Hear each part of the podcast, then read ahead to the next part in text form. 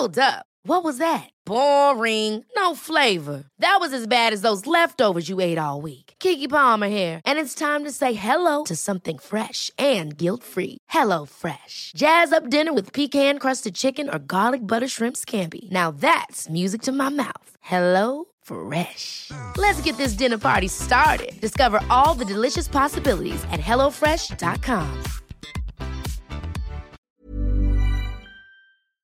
Me quería morir. Había ido a recibir un premio y, ahí, desde el estrado, le había dicho vieja a Mirta Legrand, estrella de la TV argentina durante varias generaciones, frente a cientos de personas.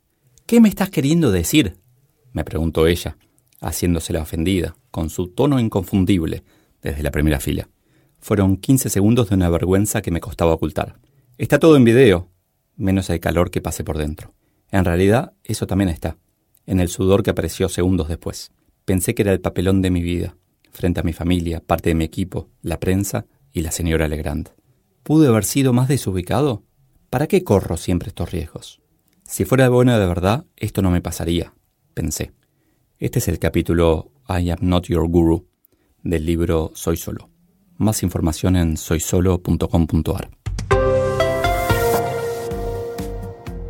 Saqué la pata que tenía metida hasta la rodilla con bastante decoro. Dije lo que había ido a decir, que no era vieja Mirta, claro está. Bajé del escenario y ni Mirta me negó la foto que nos sacamos con mi hija, ni mi familia se tapó la cara, ni mi equipo se fue sin saludar. Y hasta se acercó alguien a quien no conocía a decirme que tenía que hacer televisión. El feedback que recibí contrastaba con mi vergüenza. Mi ego no sabía si deprimirse o agrandarse. Animarse a hablar en público es un esfuerzo que la audiencia valora más de lo que pensás. Me cansé de ir a charlas en donde un orador dedica 80% de su presentación a describir su empresa y cuando viene lo interesante se da cuenta de que ya no le queda tiempo. U otro que hace referencia a su libro o a su negocio de consultoría. Yo doy charlas y no lo ando escribiendo cada vez que puedo. Ups. Desde hace años admiro a muchos oradores, en general personas que sé que se formaron, practicaron miles de horas y siguen empujándose a más. En mi proceso de aprendizaje siempre recibí el mismo mensaje. El control es clave. En cambio, haciendo mi propio camino, descubrí que la clave es otra. Intentar controlarse contractura, acartona, le quita valor. La clave es la entrega. Hay dos actitudes en un escenario, dar o esperar algo. Cuando das, la audiencia lo agradece. La mitad del vaso. ¿Querés venir a dar una charla sobre innovación en el Malva? Me ofrecieron. Genial, pensé. ¿Cuándo? me apuré a preguntar. El 16 de noviembre.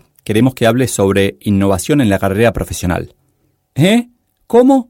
¿No querés que hable sobre estrategia de empresas y sí sobre algo de lo que no sé? No, por suerte no se lo dije. Lo peor que podía pasar es que aprendiera en el camino.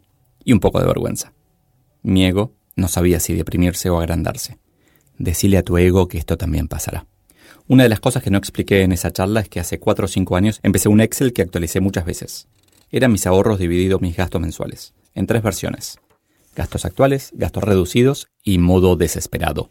Cada mes ahorraba un poco, entonces el resultado mejoraba. A veces tenía que ajustarlo por el resultado de inversiones y otros. No era de contador, sino de economista, con bastantes estimaciones. Pero me dio seguridad para poder transitar este proceso y dedicarme plenamente a mi nuevo emprendimiento. Leo Piccioli. Otra de las cosas que aprendí con esa planilla, una vez que la proyecté hacia adelante muchos años, es que a medida que pasa el tiempo necesito menos ahorros para lo que considero conceptos de seguridad. Una reserva para emergencias de salud y otra para que mis hijos puedan dar un salto en su vida si lo necesitan. Obviamente la probabilidad de que me enferme aumenta con los años, pero el tiempo se reduce, por lo que se neutralizan. Y mis hijos dentro de unos años ya serán adultos y no van a necesitar esa ayuda de mí. Por eso entendí algo muy importante, que hace poco leí en Twitter. Una herencia es un error de cálculo. Me dejó pensando en los workaholics, que tienen esa disciplina inmensa para trabajar mucho en función de un futuro mejor, y que después mirarán para atrás preguntándose si el pasado alguna vez fue presente. No soy gurú de nada. ¿Se imaginan un mundo en donde cada líder se enfocara en desarrollar mejores líderes? ¿En donde cada padre se enfocara en que sus hijos los superaran? Eso es lo que había ido a decir cuando me dieron el premio de la Asociación de Dirigentes de Empresa, cuando estuve esos tres minutos frente a Mirta. A partir de ese momento no paré de recibir felicitaciones y agradecimientos. La mayoría fue de gente que me decía que mi mensaje, ese o la serie casi en tiempo real de mi salida de la corporación, que hoy forma parte de este libro y está en la parte tercera, transición, le había llegado en el momento justo. Vuelvo a lo que dije en mi artículo Soy solo. no soy gurú ni lo quiero ser. Hay miles de personas pasando por lo que estás pasando ahora. Los podés ayudar y pedir ayuda. Somos todos gurúes. Unos días más tarde me escribió alguien que quería salir de la jaula de oro y no se animaba. Minutos después recibí otro mensaje de alguien feliz en la jaula de oro. Y un poco más tarde uno de otra persona que estaba sin trabajo, buscando una jaula de lo que sea.